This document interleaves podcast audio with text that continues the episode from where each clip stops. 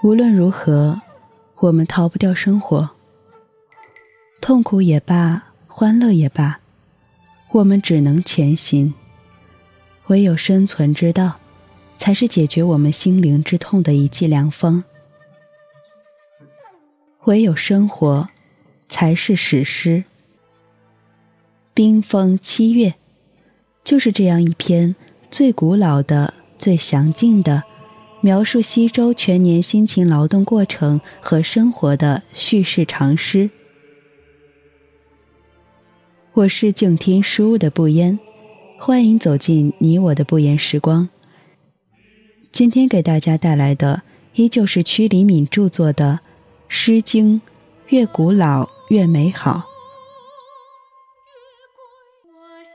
人生四季皆风景，冰封。七月，冰封七月，七月流火，九月受衣。一之日必剥，二之日必裂。无衣无褐，何以足岁？三之日于四，四之日举止。同我父子，夜比南亩，田俊至喜。七月流火，九月受衣。春日在阳，有名苍根。女执一筐，尊比微行，圆球柔桑。春日迟迟，采繁齐齐。女心伤悲，待及公子同归。七月流火，八月还尾。残月调桑，取笔抚羌。以伐远扬，以比女桑。七月鸣菊，八月在季。在玄在黄，我诸孔阳，为公子长。四月绣腰，五月鸣条，八月其货，十月允拓。一之日于河，取彼狐狸，为公子求。二之日其同。再转五公，严思其宗，献监于公。五月司中动谷，六月杀鸡震羽，七月在野，八月在雨，九月在户，十月蟋蟀入我床下。穷至熏暑，色相近户。皆我父子，约为改岁，入此事处。六月始玉即玉，七月烹葵即蔬，八月铺枣，十月获稻。唯此春酒，以戒梅寿。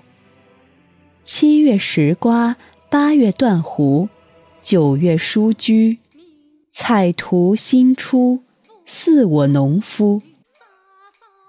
九月筑长圃，十月纳禾稼，黍稷同露。禾麻菽麦，皆我农夫，我嫁祭童。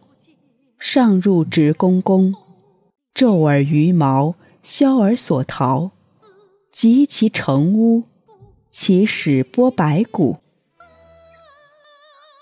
二之日凿冰冲冲，三之日纳于陵阴，四之日起早，献膏祭酒。九月宿霜。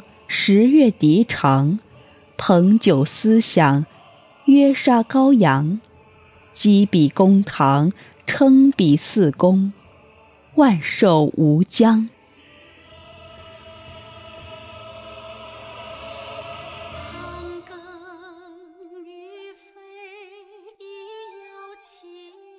其实，这种流水账式的生活记录，并没有让人觉得苦。反而有一种健康的喜乐。过去的教科书总说这是一篇反映农奴痛苦生活的诗篇，在我看来，我们现在的生活不也是这样吗？按照月份去种地，按照月份去收割，不辛勤劳动，哪来的收获？最有争议的就是那一句“女心伤悲，待及公子同归”。几乎所有的人的解释都是：采桑姑娘心伤悲，害怕公子把我抢。这里面有三个字最容易产生歧义。第一是此处的“带”，应该通走之旁的“带”，是赶得上之意。女心伤悲是指伤春，是想借女公子出嫁时，自己也及时的嫁出去。朱熹也说：“欲寄将及公子同归，而远其父母为悲也。”第二点是，公子，古代贵族的女子也可称公子。女公子嫁给公族时，一般会带应妾及父母。但其实应妾也不会是采桑女，更多是带自己的妹妹。第三点是，归在《诗经》里多为出嫁之意。其实那时是孔子都仰慕的大同社会，路不拾遗，夜不闭户，民心淳厚，估计还是很少有欺男霸女的恶霸。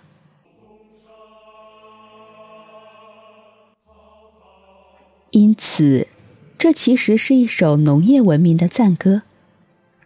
虽然人类历史从农业文明到工业文明，再到现在的信息网络文明，发生了翻天覆地的变化，但只要我们还得吃饭，就总有一个广袤的、四季分明的农业文明存在。在巨大的城市水泥丛林之外。依旧有女人在采桑，有男人在耕种，有男人在打猎，有女人在织布，而且千百年来，人类的情感也没有更多的超越。照样有伤春的女儿和悲秋的男郎，照样有新春的美酒和亲朋的聚会，照样有丰收的白骨和秋天的蝉鸣，鲜活的生活。始终延续，万寿无疆。永远是人类关于五谷丰登、瓜果缠绵的美好憧憬。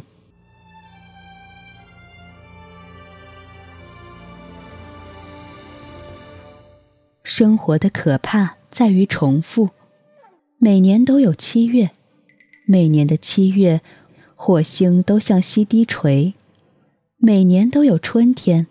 春天使土地变得潮湿而温暖，每年冬天都有刺骨的寒，每年秋天打谷场上都是金黄的丰收。但是，正是因为有这种重复，生活有了相对的稳定性，使我们可以预计未来。反正我们已经来了，就像诗里那个蟋蟀。七月在野，八月在雨，九月在户，十月蟋蟀入我床下。一个个活泼的生命，由着时光的流逝，不断的深入生活。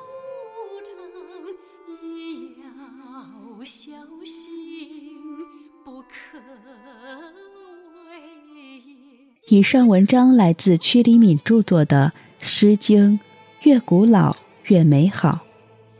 感谢您的聆听，我是静听书屋的不言。如果你喜欢我的节目，可以在微信公众号搜索“我们的不言时光”，或是在节目单中搜索“不言时光”。我们下期再见。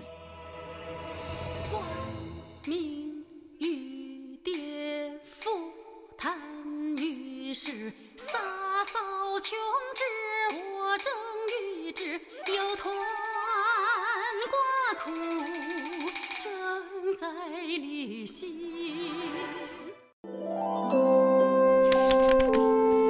读书是我们了解世界的方法，也是我们每天最好的娱乐。每读一本书，都是一次修行。静听书屋，陪你在每一段向往阅读的路上。